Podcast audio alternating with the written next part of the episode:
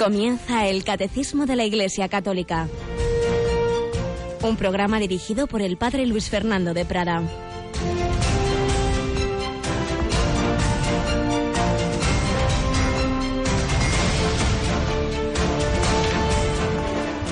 Alabados sean Jesús, María y José. Muy buenos días, muy querida familia de Radio María. Jueves 1 de junio entramos en el mes del corazón de Jesús, últimos días del tiempo de Pascua, víspera de primer viernes de mes, vísperas de la gran solemnidad de Pentecostés. Hoy en el Evangelio seguimos escuchando esa llamada oración sacerdotal de Jesús, cuando Jesús al acabar la última cena y antes de empezar su pasión, de irse al huerto de los olivos, se dirige al Padre como el sacerdote. En la Santa Misa ofrece el sacrificio que, que se hace presente en el altar y Jesús ofrecía el sacrificio que iba a realizar de su propia persona, por todos, Padre Santo, no solo ruego por ellos, por sus apóstoles, sino también por los que crean en mí, por la palabra de ellos, para que todos sean uno, como tú, Padre, en mí, yo en ti, que ellos también lo sean en nosotros, para que el mundo crea que tú me has enviado. Jesús estaba orando por nosotros, por todos aquellos que íbamos a creer en Él a lo largo de los tiempos, a lo largo de los siglos, veinte siglos después. Jesús ya nos veía, rezaba por nosotros para que seamos uno. Y así los que aún no son cristianos crean, viendo nuestra unidad, viendo nuestra caridad. Ruego por ellos para que sean uno en nosotros. Pues es lo que le pedimos al Espíritu Santo que nos meta en ese corazón de Cristo y así nos haga uno en el amor. Tenemos a Rocío García, buenos días, Rocío. Buenos días, padre. Bueno, ha terminado el mes de mayo, ha terminado nuestra campaña de mayo, pero para que no nos desanimemos, pasamos de mayo a junio con muchísimos regalos del Señor, con muchísimas fiestas. Bueno, vamos a ver si no nos olvidamos ninguna. Primero, cambio de mes. Si hacíamos el mes de la Virgen, hacemos el mes del corazón de Jesús, ¿verdad? Eso es, después de las oraciones de la tarde, del rosario y de las vísperas, vamos a seguir uniéndonos en oración por el, el mes del corazón de Jesús en las oraciones de junio. Así es, a Jesús por María la Virgen nos lleva a su Hijo Jesucristo. Así que si hemos vivido bien el mes de María, ahora ella nos va a ayudar a contemplar la fuente de todo, el amor de Dios hecho carne en el corazón de Cristo. Después de vísperas tendremos todos los días un momento de invocación al corazón de Jesús, pero es que además este, este mes, este año, empieza pues enseguida ya con, con el primer viernes, porque mañana es primer viernes y por ello este primer día de junio tenemos hora santa, ni más ni menos, esta noche, ¿verdad? A las 11 en punto, con, por la radio y con imágenes, quienes tengan ordenador en la página web www.radiomaria.es. Así que esta noche estamos en la capilla todos, no físicamente, no vengáis que no cabemos, pero sí a través de las ondas y quien quiera y pueda a través del ordenador o del móvil, porque ya sabéis que los móviles con conexión de internet, si todo va bien, pues podéis, podéis ver en el móvil nuestra capillita y estamos ahí esta noche rezando. Sabemos cada vez de más conventos que incluso pues se ponen la radio en la capilla y hacen su oración ahí ante el Señor unidos a nosotros. Una maravilla. Pues ahí estaremos y pidiendo unos por otros. Pero luego, por supuesto, no nos olvidamos de que estamos en la última semana del tiempo pascual y culmina el tiempo pascual este domingo con la gran solemnidad de Pentecostés y ahí nos vamos a ir un poquito más lejos. El domingo a las 10 de la mañana vamos a irnos al Vaticano, a Roma, para celebrar la Santa Misa de Pentecostés con el Papa. Para ser más precisos, nos dicen que bueno, hay cuarto conectaremos y hay 25, se, se prevé el inicio de esa Santa Misa, pero como decimos ya desde las 10 y cuarto, pues estaremos en conexión con Roma. Pentecostés los dones del Espíritu Santo estamos invocando, lo estamos haciendo también el decenario del Espíritu Santo, ¿verdad, Rocío? Eso es, incompletas, es que no dejamos un hueco sin completar.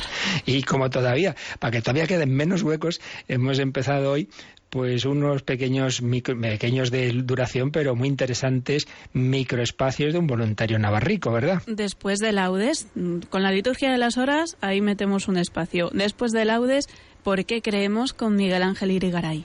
Son breves espacios que, en los que nos transmite pildoritas, pinceladas breves, que hacen pensar y que están dirigidos especialmente pues, pues a personas a lo mejor con dudas, bueno, a todos nos viene bien reflexionar la relación entre razón y fe, pero es verdad que aquellos que, que, están ahí dudando, buscando con su razón, pues le puede hacer ayudar y le puede hacer pensar estos microespacios que, que en principio, si, ya sabéis que aquí en la radio muchas veces hay alteraciones de programación, pero en principio, como os ha dicho Rocío, pues antes del catecismo, unos minutos antes, después del laudes, pues podremos escuchar y luego a veces durante, durante el día. Son esos microespacios, esas pinceladas que, que no siempre tienen la, hora fija, pero que van salpicando nuestra programación. Tenemos espacios largos, normalmente de una hora, algunos de media hora, y estos microespacios de mayor o menor duración, porque aquí hay que poner un banquete en el que hay de todo, desde pequeños aperitivos hasta grandes platos, pero todos son muy importantes. Pues nada, pedimos al corazón de Jesús que nos ayude a vivir bien este mes. un gran enamorado del corazón de Cristo fue el padre jesuita Segundo Llorente, cuyas memorias estamos espigando también como, como una manera también de, de pensar en tantos misioneros del mundo que a lo largo de la historia y ahora mismo, en este momento, están dando la vida por ese amor de Jesucristo, para que todos los hombres le conozcan. Pues vamos a seguir recogiendo alguna pincelada de las memorias del Padre Llorente.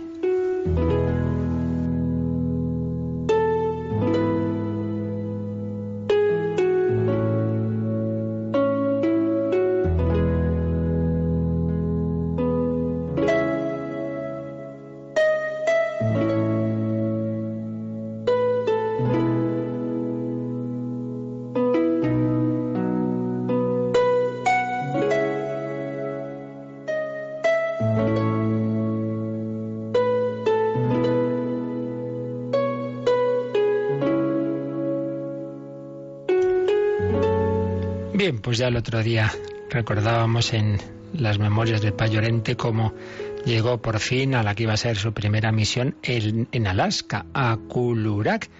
Y hoy, pues vamos a ver cómo resume él cuál había sido la historia de esa misión antes de, de su llegada. Contaba cómo los misioneros habían, se habían asentado en la orilla de un río, el río Canelik, y construyeron una casa con una capilla. Eso fue en 1891. Al año siguiente, cuando el hielo se quebró, se inundó todo. A veces pensamos que porque uno pues esté dando la vida por el Señor, el Señor le tiene que poner todo fácil y las cosas fáciles. Pues no, les pasó como a todos. A tantas personas, pues esas calamidades, esas dificultades, como a la Virgen y San José, llevaban al niño Jesús y Dios no les facilitó las cosas. El niño nació en la calle. Pero todo ello, todas esas dificultades, cuando se viven con amor, pues nos van santificando. Por eso no nos desanimemos nunca ante las dificultades. El Señor sabe lo que hace y lo que permite. El hielo se quebró, se inundó todo, y entonces un hermano jesuita, el hermano Cunningham, buscó otro lugar, algo más elevado, y lo encontró dos kilómetros más allá, en el río Akulurak, y allí construyeron de nuevo. En 1894 edificaron un pequeño convento y una escuela. Los nativos estaban asombrados de ver a estos blancos y se compadecían de ellos. Luego las hermanas de Santa Ana llegaron y empezaron con la escuela. Cuando los nativos vieron a las monjas, dieron un suspiro de alivio. Por fin los hombres blancos habían traído a sus esposas, se pensaban. Para ellos la parte principal de la Biblia es el pasaje del Génesis, donde Dios dice que no es bueno que el hombre esté solo.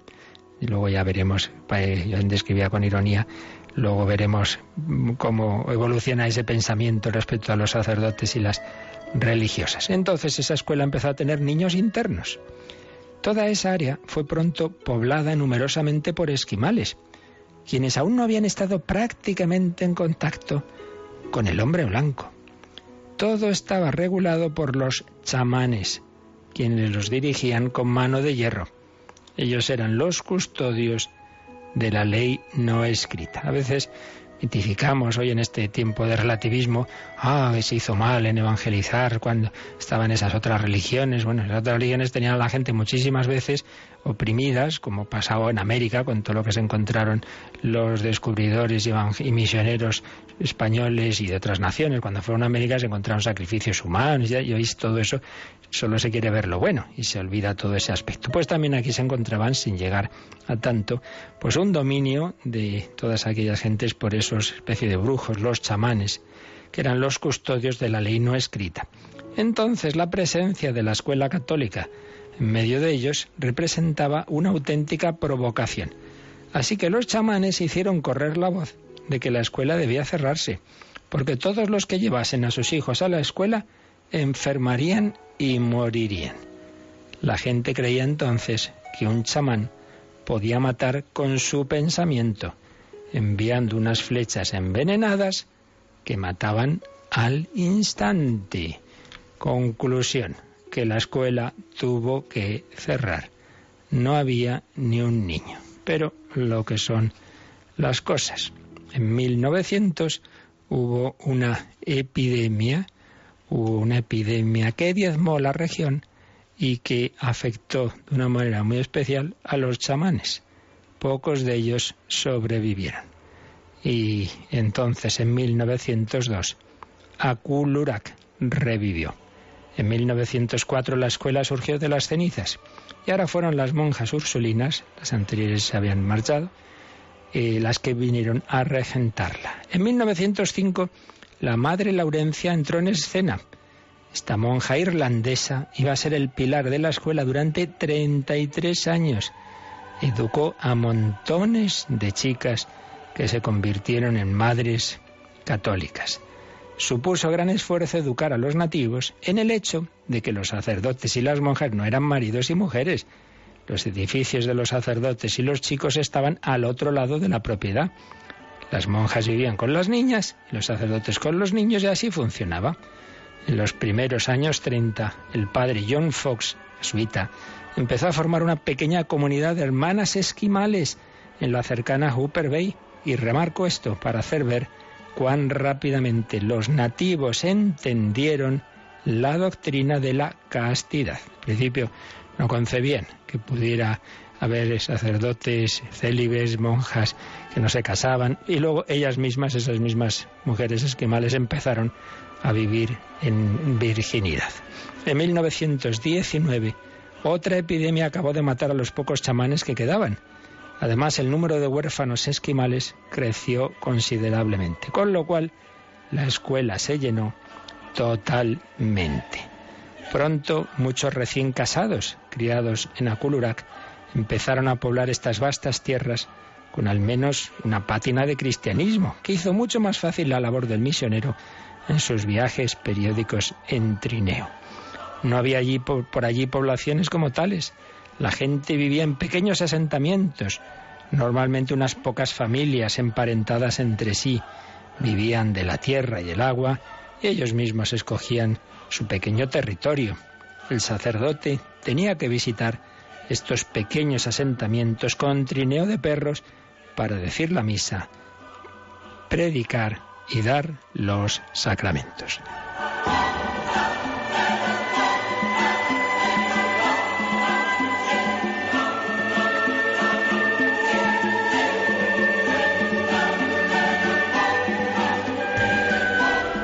Si encontraba algún chaval ya lo suficientemente crecidito como para ir a la escuela, imploraba a sus padres o a los tíos con la esperanza de poder llevarlo allí.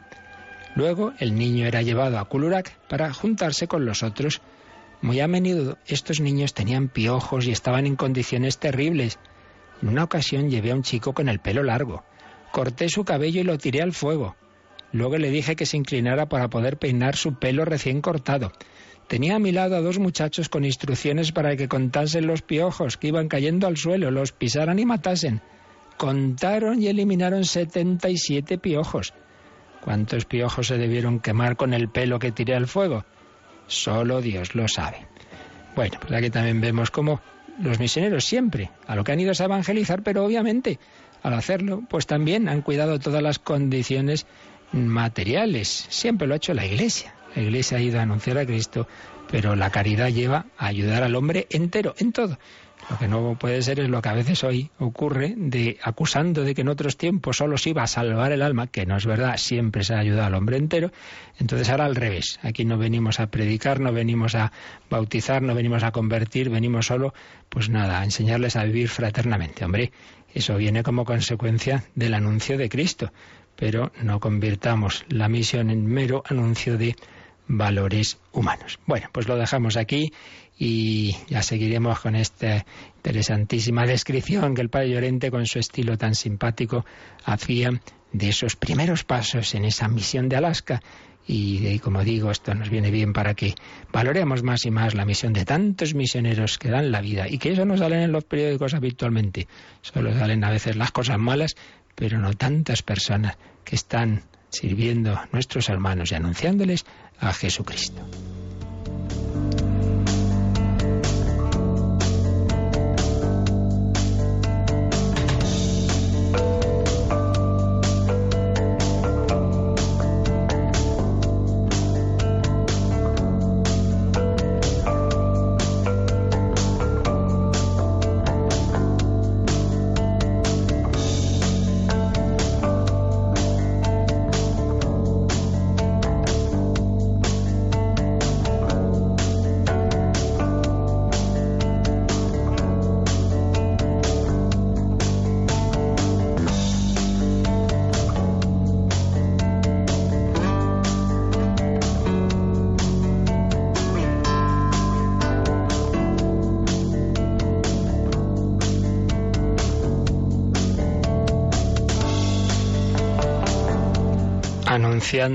A Jesucristo. Estamos en la parte final de la explicación del catecismo sobre los artículos del credo que se refieren a Jesucristo, esos misterios de Cristo. Y al misterio último, pues es que ascendió hasta la derecha del Padre y desde allí ha de venir a juzgar a vivos y muertos. Estamos con este último artículo, ese final, esa escatología colectiva Decíamos que la escatología, las realidades del más allá, por un lado están las de tipo individual, tras la muerte de cada uno de nosotros, eh, purgatorio, eh, eh, purgatorio, infierno, infierno, que no me sale, o cielo, de esto ya hablaremos en su momento, pero está la escatología colectiva, es decir, las realidades últimas de la historia. Pero, en primer lugar, habíamos visto cómo Jesucristo, que está a la derecha del Padre, sin embargo, está también en la tierra, reina en este mundo mediante la Iglesia, pero es un reinado en el que Él permite el mal, es un reinado en el que el Señor pues todavía tolera mucho mal. Y entonces, segundo apartado, después de haber visto que Jesucristo reina ya mediante la Iglesia, pero sigue diciendo el catecismo, esperando que todo le sea sometido. Todavía no le está sometido todo. todavía permite la guerra. Estamos en guerra y estamos en la espera de la consumación de la victoria final. Esa victoria final que vendrá con esos acontecimientos, el principal de los cuales es la parusía, la segunda venida. Bueno, habíamos leído y habíamos empezado a comentar, pero nos hemos quedado a medias, un número largo, importante, donde se nos dan unas cuantas claves eh, para esa espiritualidad del cristiano a la espera de la segunda venida de Jesús, que es el número 671. Bueno, pues vamos a seguir profundizando en él, así que lo primero lo volvemos a leer, Rocío, 671. El reino de Cristo presente ya en su Iglesia, sin embargo, no está todavía acabado con gran poder y gloria, con el advenimiento del Rey a la tierra. Este reino aún es objeto de los ataques de los poderes del mal, a pesar de que estos poderes hayan sido vencidos en su raíz por la Pascua de Cristo. Hasta que todo le haya sido sometido, y mientras no haya nuevos cielos y nueva tierra en los que habite la justicia, la Iglesia peregrina lleva en sus sacramentos e instituciones que pertenecen a este tiempo la imagen de este mundo que pasa. Ella misma vive entre las criaturas que gimen en dolores de parto hasta ahora y que esperan la manifestación de los hijos de Dios. Por esta razón los cristianos piden, sobre todo en la Eucaristía, que se apresure el retorno de Cristo cuando suplican Ven, Señor Jesús. Ven, Señor Jesús. Bueno, ya hicimos una un primer comentario rápido de, este número que en definitiva viene a decirnos dos cosas. Una, que la última que hemos visto, es que el cristiano debe estar siempre con esa actitud de petición y de espera. Ven, Señor Jesús, ven, ven, que ya se consume la historia y que, que venzas definitivamente. Bueno, cuando Dios quiera. Pero entre tanto, pues estamos en esta historia en la que hay esa mezcla de trigo y cizaña y en la que la Iglesia va peregrinando y es objeto de los ataques de los poderes del mal que atacan y mucho. Por eso no tiene que asustarnos, vamos, que es normal, que está anunciada la persecución siempre, de mayor o menor medida, épocas más, épocas menos, y también la corrupción interna. Pues es que si es que estamos en la tierra y, el pecado tiene poder y el pecado original no es ningún invento, que es verdad, el demonio no es ningún mito, todo eso es verdad. Entonces sí, Cristo reina en la Iglesia, pero, pero todavía no ha venido con gran poder y gloria y permite que su reino sea objeto de los ataques de los poderes del mal. Vamos a releer el número, pero fijándonos ahora en las citas bíblicas que aparecen. No, esto es complejo, no tengamos prisa, pero como son temas que conocemos pues quizá poco, vale la pena que los leamos con un poquito de calma. El reino de Cristo, presente ya en su iglesia, sin embargo, no está todavía acabado con gran poder y gloria con el advenimiento del rey a la tierra. Entonces, al citar entre comillas esas palabras con gran poder y gloria, el catecismo nos pone dos fragmentos bíblicos, Lucas 21, 27 y Mateo 25, 31. ¿Por qué dice que todavía no ha venido el rey a la tierra con gran poder y gloria? Bueno, esa expresión está tomada de esta cita de Lucas, vamos a coger desde el 21, 25 de Lucas. Habrá signos prodigiosos en el sol, la luna y las estrellas, y en la tierra serán presa de angustia las gentes, perplejas ante el fragor del oleaje del mar, mientras que los hombres enloquecerán esperando aterrorizados lo que va a venir sobre el orbe, pues las fuerzas de los cielos se tambalearán, y entonces verán al Hijo del Hombre que llega en una nube con gran poder y gloria, o con gran poder y esplendor, diversas traducciones, que bueno, es lo mismo, claro. Cuando comience a suceder esto, poneos en pie y levantad la cabeza, porque ha llegado vuestra liberación. Aunque explicaremos más adelante esto que voy a decir ahora, pero yo lo anticipo, que la primera frase que hemos leído, pues uno se puede quedar un poco ahí diciendo, ay, qué miedo.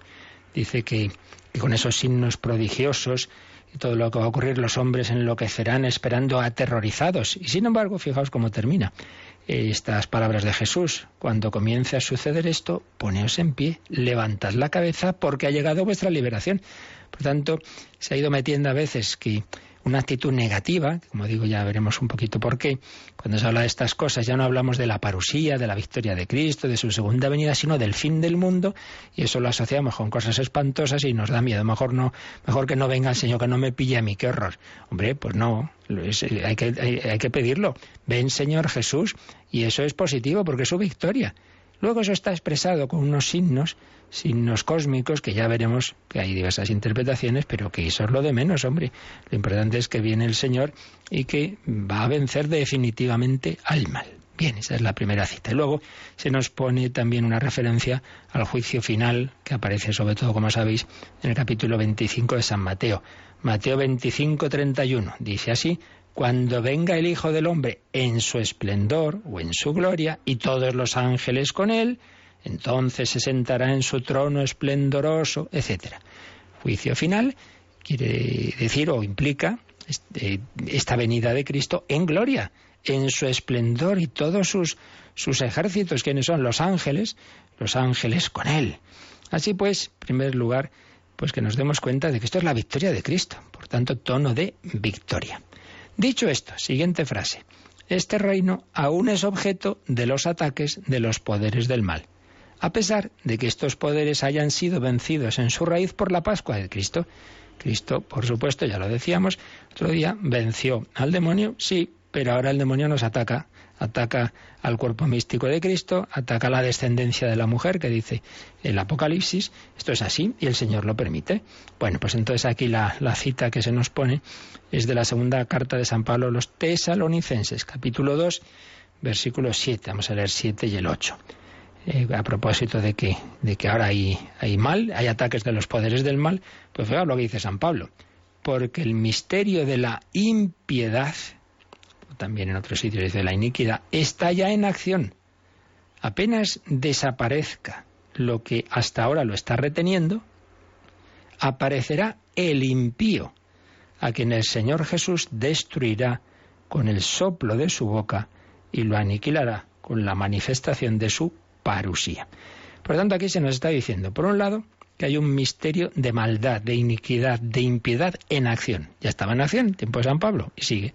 Siempre, O sea, nunca mitifiquemos, ah, la época todo ha sido perfecto. Pues no, no, y ni lo será, ni lo será, porque mientras estemos en la historia, el mal tiene su poder, la libertad humana es frágil, se deja tentar y el demonio existe. Misterio de la impiedad. Luego hay algo misterioso, que de esto ha hecho correr mucha tinta, que dice que hay algo que retiene, que retiene a ese misterioso personaje, el impío, el anticristo. No sabemos lo que es. Habéis muchas interpretaciones, ya diremos algo más adelante. Pero lo que vamos es que habrá, hay, ese personaje, esa figura, eh, también con distintas interpretaciones, el anticristo, pero lo importante es que a ese personaje el Señor Jesús lo destruirá con un soplo de su boca y lo aniquilará con la manifestación de su parusía. Pues de nuevo lo mismo. Sí, hay mal, pero sabemos que la guerra está ganada. Si es que esto es lo bueno, esto sabemos cómo acaba el partido. Entre tanto, puede haber mucha leña, se puede pasar muy mal, sí, sí, pero el partido está ganado. Esto, esto hay que saberlo. Hay un misterio de impiedad, hay lucha, hay, hay, hay bajas, hay heridas, hay muerte, pero la guerra está ganada. El Señor Jesús tiene, no faltaría más, mucho más poder, porque es Dios hecho hombre, mientras que el demonio y los personajes que le sirven en este mundo, pues no dejan de ser criaturas a las que Dios permite hasta donde quiere permitir. Cita de segunda tesalonicense. Seguimos.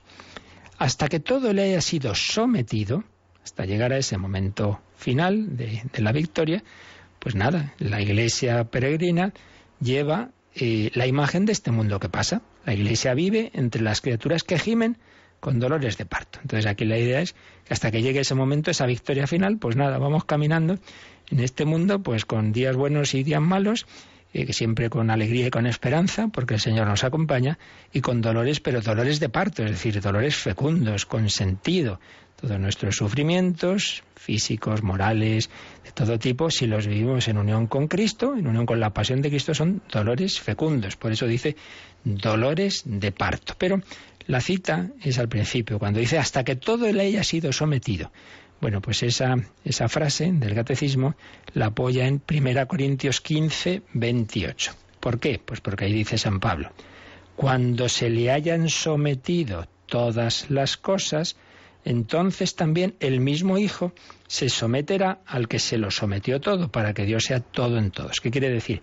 Que el Hijo eterno de Dios, que es Dios como el Padre, por supuesto, Dios de Dios, luz de luz, pero que se ha hecho hombre, en ese momento final, digamos, recapitula toda la humanidad y toda va metida en él. Y entonces en, esa presentación que el Padre hace al Hijo, de, uy, al revés, que el Hijo hace al Padre de su humanidad y en esa humanidad cabeza del cuerpo místico, estamos todos, pues es una manera como que ya todo queda en Dios, todo eh, unidos a Cristo y movidos por el Espíritu Santo, participamos de esa misma actitud de obediencia filial que el Hijo tiene con el Padre. Entonces ya por fin todo queda sometido a Dios, excepto, claro, bueno, no, excepto no, sometidos por amor los que hayan aceptado ese amor de Dios, pero también es verdad que Dios deja la libertad de quien no quiera vivir en el amor de Dios, quedar eternamente separado. Es el misterio de la condenación eterna, también sometidos a Dios, pero en ese caso rechazando que sea por amor, sino meramente pues en esa autoexclusión eh, de la amistad con Dios. Todo le será sometido. Entonces, leemos otra vez este párrafo, hasta que todo le haya sido sometido, y mientras no haya nuevos cielos y nueva tierra en los que habite la justicia, la Iglesia peregrina lleva en sus sacramentos e instituciones que pertenecen a este tiempo, en el cielo no habrá instituciones de la Iglesia, no habrá sacramentos, lleva la imagen de este mundo que pasa. La misma Iglesia vive entre las criaturas que gimen, en dolores de parto hasta ahora y que esperan la manifestación de los hijos de Dios. Llegará. Siguiente frase. Por esta razón, los cristianos piden, sobre todo en la Eucaristía, que se apresure el retorno de Cristo cuando suplican, ven Señor Jesús. Esta frase final es la más importante de todo. Esto es lo que nos tenemos que quedar, que debemos pedir esa segunda venida de Cristo. Ven Señor Jesús. Pero releemos. Por esta razón los cristianos piden, sobre todo en la Eucaristía. ¿Y por qué dice esto? Pues la cita es 1 Corintios 11, 26, donde San Pablo dice, porque cada vez que coméis de este pan y bebéis de esta copa, estáis anunciando la muerte del Señor hasta que venga, hasta que venga. Por eso, después de la consagración, tenemos esas aclamaciones, la primera y principal de ellas que podemos decir, ya sabéis, este es el misterio de la fe, anunciamos tu muerte, proclamamos tu resurrección, ven Señor Jesús. Bueno, pues ya veis dónde está esto tomado. Primera Corintios 11, 26. Cada vez que coméis de este pan y bebéis de esta, de esta copa de este cáliz, estáis anunciando la muerte del Señor hasta que venga. Hasta que venga. Los cristianos piden, sobre todo en la Eucaristía, que se apresure el retorno de Cristo. Y al decir esto, del retorno de Cristo viene y de, que y de pedir que se apresure, la cita es segunda carta de Pedro 3, 11 a 12. Segunda Pedro 3, 11 a 12. Vamos a leerlo. Le dice San Pedro a los cristianos.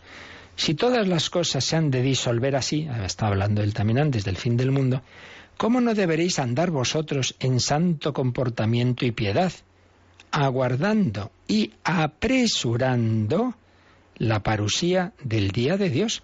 En el que los cielos se disolverán incendiados y los elementos se fundirán abrasados por el fuego.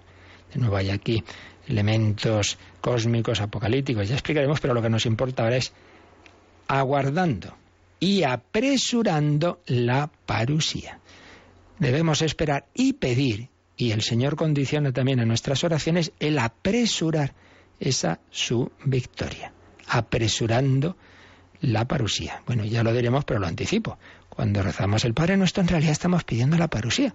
Porque cuando decimos, venga a nosotros tu reino, esa consumación del reino de Dios en la tierra precisamente se da con esa venida de Cristo. Así que a lo mejor muchos no, lo sabían, que están pidiendo la parusía, pues pidámosla con más conciencia. Ven Señor Jesús, ven Espíritu Santo, venga a nosotros tu reino. Son peticiones sumamente relacionadas.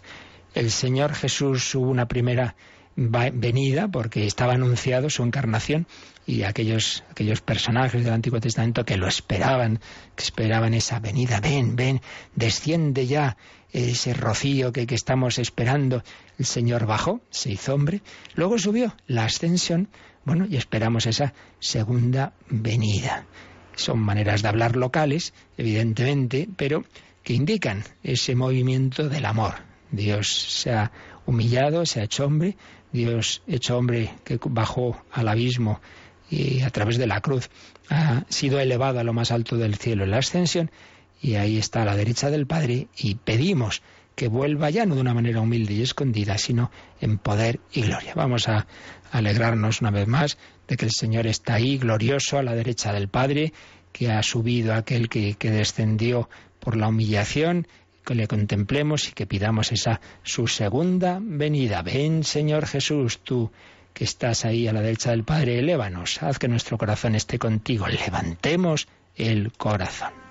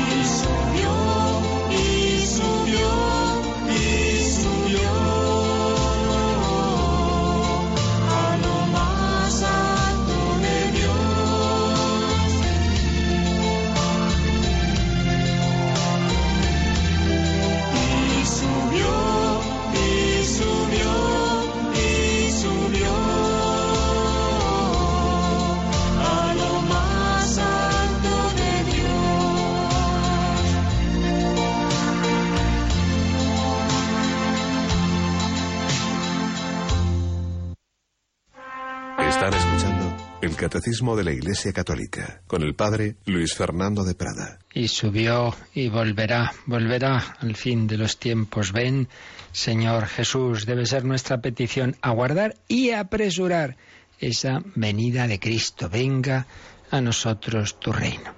Bueno, y esa última frase del número 671 que estamos comentando, la repetimos, por esta razón los cristianos piden, sobre todo en la Eucaristía, que se apresure el retorno de Cristo. Cuando suplican, ven Señor Jesús. Y ahí nos pone dos citas, el catecismo. Primera, a primera carta de San Pablo a los Corintios, 16-22, y Apocalipsis 22, final del Apocalipsis, capítulo 22, del 17 al 20. Vamos a ver, el final de la primera carta de San Pablo a los Corintios, fijaos, el que no ama al Señor, sea anatema, maránata. San Pablo, conquistado por Cristo, se da cuenta que lo único que importa es el amor de Cristo. Por eso dice, qué pena que haya quien no ame al Señor. El que no ama al Señor sea anatema, es, es maldito, pobre, pues no tiene la bendición de haber conocido a Jesucristo, de tener ese su amor. Y añade esta frase en arameo, Maranatá, que y como no, claro, ahora nosotros puntuamos y, y, tenemos un sistema de puntuación muy bueno, pero en aquella época no. Y entonces, bueno, pues muchas veces nos tenemos dudas de exactamente cómo escribían una palabra, porque según se puntúe y según se separen las palabras, que las ponían muy juntitas, puede significar el Señor viene o ven Señor. Seguramente es lo segundo. Pues todo el contexto, siempre que aparece esta expresión en, la, en, la, en el Nuevo Testamento, es, es en sentido de petición. Ven, Señor.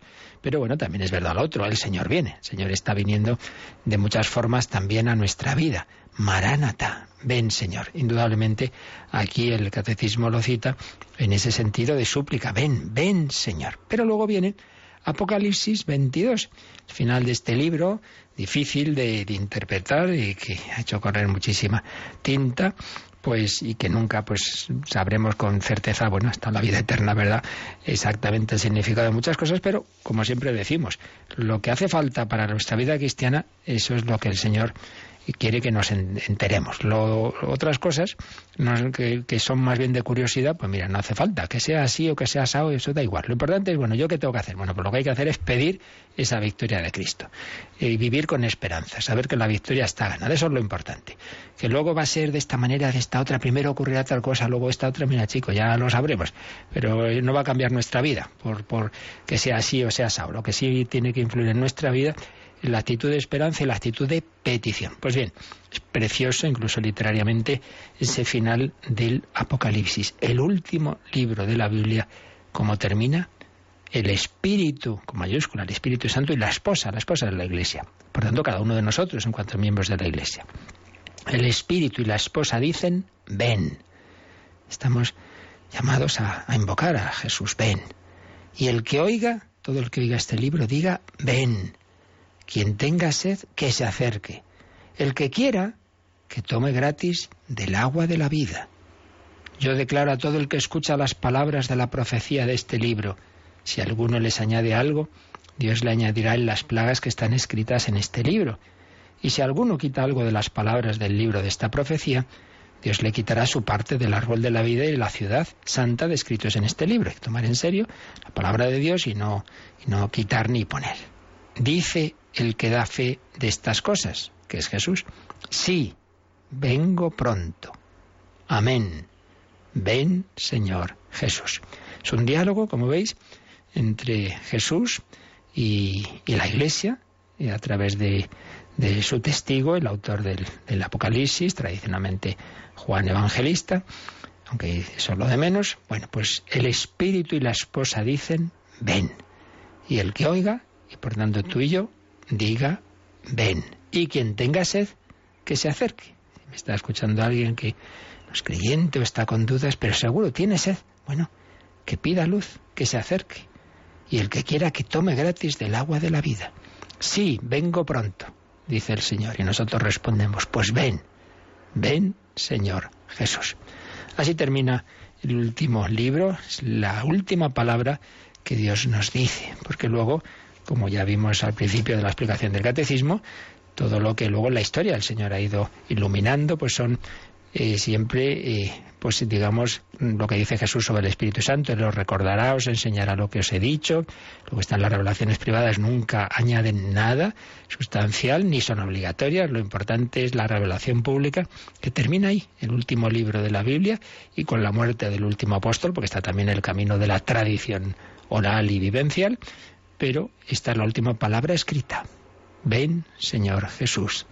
Y bueno, luego despide San Juan, la gracia del Señor Jesús esté con todos. Por tanto, lo que nos tenemos que quedar hoy es, es con, con esta actitud de, de esperanza, de petición. Ven, Señor Jesús, y de saber que, que la victoria está ganada realmente, la parusía. Con esto pues vamos introduciéndonos en este, en este tema, en esta realidad, en este misterio. A fin de cuentas estamos en eso, en los misterios de la vida de Cristo.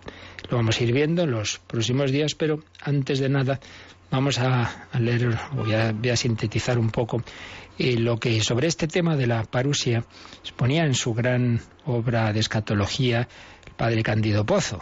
Sabéis que tenemos algunas charlas suyas, sobre todo las lecciones de Mariología, eh, él escribió de muchos temas, falleció hace unos años, pero sobre todo de Mariología y de Escatología, del más allá. Del más allá publicó un libraco que estudiamos hace años y que sigue teniendo gran valor, Teología del Más Allá. Pues vamos a resumir lo que escribía en el primer capítulo precisamente sobre la parusía. Parusía, en el griego clásico, eh, significa estar presente o llegar. Pero en el periodo helenístico, que es cuando se escribe el Nuevo Testamento, se usa para hablar de la visita solemne y de la entrada gozosa y festiva de un gran personaje, de un emperador, de un príncipe. Oye, que llega, que va a venir el emperador, que va a venir a visitar nuestra ciudad. Entonces era una visita solemne y claro, o sea, había una fiesta tremenda, ¿no? Pues claro, ahora con aviones y tal, los, los grandes personajes, los reyes y las otras autoridades, pues viajan mucho. Entonces, pues no. Entonces, que llegara el, el emperador a no sé qué ciudad, pues podía ser una vez en la vida. Entonces, que llega, que llega eh, el emperador y entonces hay que organizar una gran fiesta. Era la entrada gozosa y festiva de un príncipe y particularmente tenía un singular relieve la visita a una provincia lejana de, la capital del imperio del emperador. Y entonces los cronistas describían esto incluso como, como el inicio de una nueva era. Esto en cuanto a la palabra griega. Pero luego no hay que olvidar, un, siempre hay que mirar el Antiguo Testamento. Entonces, en el Antiguo Testamento, el precedente de la parusia sería, en la experiencia religiosa de Israel, las teofanías de Yahvé. Es decir, cuando el Señor se manifestaba, el Señor viene, Yahvé viene a liberar a su pueblo. Entonces esas venidas de Yahvé están siempre rodeadas de un, cuadro de gloria y culminan en el establecimiento de una situación nueva también, que es la alianza. Yahvé viene también en el culto. Cuando se realiza el culto, pues el Señor viene. Dice Éxodo 20, 24, en cualquier lugar donde yo haga conmemorar mi nombre, vendré a ti y te bendeciré. Luego, pues vemos que en Israel, esas experiencias que va teniendo, le van, generando una esperanza, una esperanza escatológica, porque Yahvé vino en el pasado, se espera que vendrá en el futuro. Su venida se espera y se añora, sobre todo cuando están, claro, cautivos en Babilonia. En ese exilio se espera simultáneamente la liberación del destierro y la implantación definitiva y perfecta del reino de Dios. El Señor vendrá, el Señor nos salvará, se establecerá su reino. Y esas esperanzas se fueron pronto concretando en torno a un término, el día de Yahvé. Se espera el día de Yahvé, el día del Señor, que tiene un aspecto guerrero, Yahvé lucha contra los enemigos de Israel, y liberador. Y en este sentido, ese sentido liberador, eh, ese día de Yahvé significa salvación y felicidad definitiva. Y también se va asociando como como un día de juicio sobre gentiles y judíos y se, se, describe este día con elementos apocalípticos, con imágenes de catástrofes naturales, etc. A esa realidad también se refiere el, segunda, segunda parte del libro de Isaías, el llamado Deuterio Isaías, cuando habla de que habrá una gran teofanía, una gran manifestación de Dios para toda carne. Dios iluminará a todos los pueblos. Bueno, pues poco a poco en el Antiguo Testamento se fueron conectando todas estas ideas precedentes con la esperanza mesiánica habrá un personaje, el Mesías, con el cual pues va a darse esa visita especial de Yahvé, esa liberación, ese reino de Dios, esa victoria. Particularmente está el texto, que aquí hemos recordado muchas veces, de Daniel 7:13. Ese hombre, ese personaje, el Hijo del Hombre, que viene entre las nubes del cielo, y a quien el anciano de días, Dios le, le da todo poder. Es el establecimiento escatológico definitivo, último del reino, que como vemos queda unido a la esperanza mesiánica ese Hijo del Hombre es uno de los personajes, uno de los aspectos de manifestación de ese Mesías que se espera. Bueno, y así llegamos al Nuevo Testamento. Entonces se esperaban esos tiempos del Mesías como los tiempos del establecimiento definitivo del reino de Dios. Pero en el Nuevo Testamento nos vamos a encontrar una novedad, y es que se van a separar eh, planos superpuestos con la idea de dos venidas mesiánicas. El Antiguo Testamento esperaba una venida del Mesías. Nosotros sabemos que hay dos. Una ya se ha dado, el Mesías ya vino, el Hijo de Dios ya se hizo hombre, ya nació en Belén. Pero hay una segunda venida. La primera fue en humildad, se enteraron pocas personas, María, José, los pastores, los magos, pero habrá una segunda que todo el mundo lo verá. Por eso, fijaos, que dicen los ángeles en la ascensión de Jesús. Este Jesús, elevado desde vosotros al cielo, vendrá así como lo habéis visto ir al cielo. Este que ya vino, vendrá, vendrá de nuevo. Vendrá como lo habéis visto subir al cielo. Por tanto, hay dos venidas. Ahora bien, si hay dos venidas, si hay una separación entre la primera y la segunda venida, entonces entre ambas hay un tiempo intermedio. Y ese es el tiempo de la Iglesia, tiempo de misión, como vemos en los Evangelios sinópticos, tiempo de posesión mística de los bienes mesiánicos que son ya la vida eterna. En esto va a insistir sobre todo San Juan. Y luego, bueno, surgirá el problema de qué va a pasar con los cristianos que hayan muerto antes de la parusía. Claro, porque al principio se esperaba que esa parusía fuera prontito. Bueno, y entre tanto, de tanto, ¿qué pasa con los que se van, si no ha llegado todavía la parusía? Bueno, entonces, ah, no, es que las almas de, aquellos que mueren, pues ya entren en, en una situación que será pues cielo, purgatorio, infierno, pero seguimos esperando esa victoria definitiva, esa segunda venida de Jesús. Bueno, lo dejamos aquí porque esto son cosas importantes y conviene no correr mucho. Nos quedamos de momento con que esa gran verdad ese gran misterio que tenemos un poco olvidado de la parusia. Eh, por un lado, tiene la imagen humana del término griego, de cuando un gran personaje, pues sobre todo el emperador, iba a visitar una provincia, una ciudad, gran fiesta. Bueno, pues el Señor es el rey, es el emperador, que vendrá a visitar, por así decir, la tierra la preparación de todo este tema en el Antiguo Testamento, las venidas de Yahvé, las teofanías de Yahvé, su acción liberadora del pueblo de Israel, su actuación en el culto y el día de Yahvé. Llegará ese día del Señor de victoria, de, de, de establecimiento del reino de Dios, de liberación, pero todo eso se va conectando con el Mesías. Toda esa victoria será con la venida del Mesías, pero cuando llega el Mesías, entonces se nos revela que hay dos venidas del Mesías, la que ya se produjo, y la segunda y definitiva. Y entre tanto es el tiempo de dar testimonio, es el tiempo de anunciar a todos esa salvación que viene de Cristo, es el tiempo de todo lo que hemos contado antes, de ir peregrinando entre, entre alegrías y disgustos, entre persecuciones del mundo y consuelos de Dios, pero siempre con esperanza, porque la guerra está ganada porque el Señor que venció, sufrió, murió, sí, pero ha vencido, ha resucitado, está a la derecha del Padre, nos envía el Espíritu Santo para que vivamos con fortaleza, con esperanza y sabiendo que, que Él vendrá y finalmente establecerá su reino. Ven, Señor Jesús. Y se lo pedimos al Espíritu Santo que aumente en nosotros esa esperanza. Esto es con lo que nos tenemos que quedar, no con los detalles. Bueno, entonces, ¿cómo será tal? Bueno, ya hablaremos de eso, pero lo principal es la esperanza, la oración y dar testimonio. Ven, Señor Jesús, ven, Espíritu Santo. Pues así lo meditamos y pedimos. Y también si queréis ahora alguna consulta, se nos recuerda cómo se puede hacer.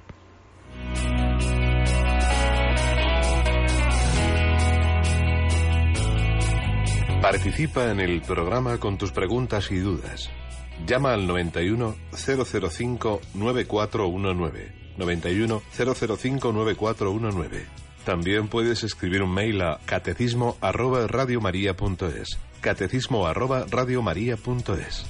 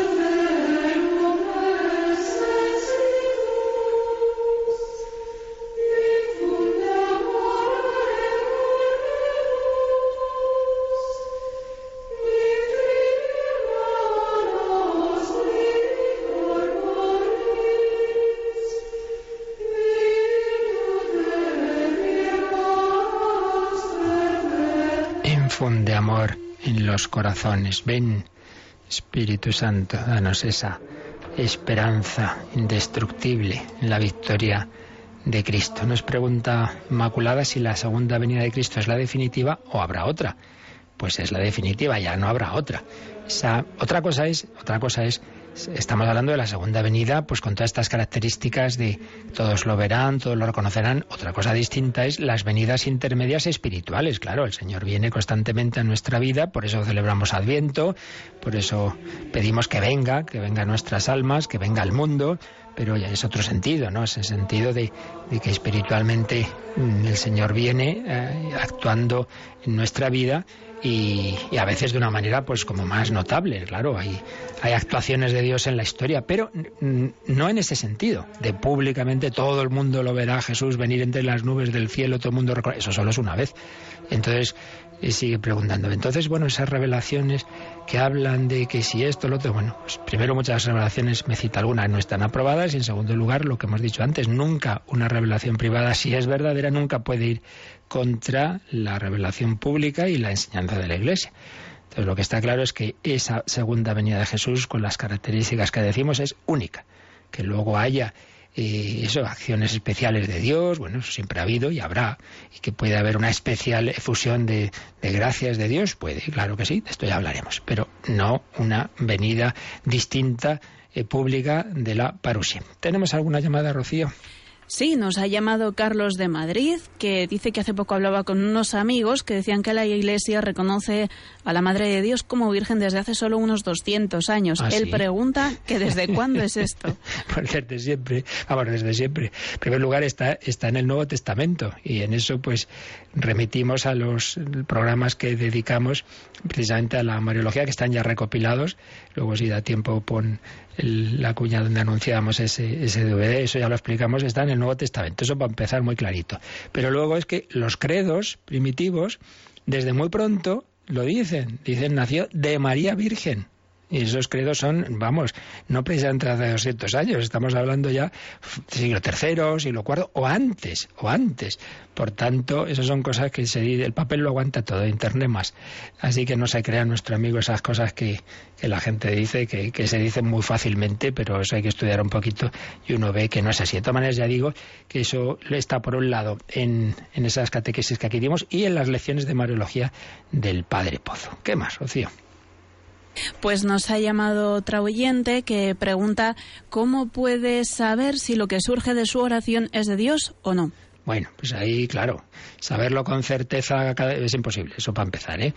Pero lo importante no es en cada día, oye, esto habrá sido de Dios o no, sino un poquito la marcha general. Y para eso es muy conveniente, por un lado, el acompañamiento espiritual, una persona que te conoce, que te, desde fuera siempre es más fácil ser objetivo, ¿no? Y luego está el gran criterio de por los frutos conocerás. Si eso de la oración te lleva a humildad, a la caridad, a tener ánimo. El ánimo es una señal muy de Dios, y cosas que a uno le animan, le dan esperanza, le dan alegría. Buena señal, eso parece que viene del Señor. Te, acercan a los demás. no, te hacen más cabezón y yo tengo siempre razón porque el Espíritu Santo me ha dicho, uy madre, eso ya mala señal. En fin, son signos de discernimiento, pues esos frutos, la humildad, la caridad, el ánimo, la alegría, la obediencia. La obediencia es muy importante. Una persona a veces dice, uy, tener que Dios le habla a él, ¿no? Y, y la Virgen directamente. Entonces, claro, sabe más que el obispo y que el Papa. Madre mía. Mal asunto, mal asunto. Así que esos son signos y repito, pues siempre es bueno eso contrastarlo con una persona que a uno le conoce y que desde fuera es más fácil, por eso todas las personas que han tenido, bueno, sea de modo ordinario en nuestra oración, ¿no? O sean cosas ya más extraordinarias, siempre han buscado un buen confesor, director espiritual, porque no se han fiado de sí mismas, porque nos podemos equivocar y muchas veces se pasa y nos hacemos falsas ilusiones y el demonio muy listo y nos engaña. Muy bien, pues ya seguiremos, y Dios quiere, próxima semana, pero recuerdo, esta noche en oración, 11 de la noche, 10 en Canarias, hora santa, exposición del Santísimo, que podéis seguir por las ondas y con imágenes a través de Internet. Entramos en el mes del corazón de Jesús, que Él nos bendiga a todos. La bendición de Dios Todopoderoso, Padre, Hijo y Espíritu Santo, descienda sobre vosotros. Alabado sea Jesucristo.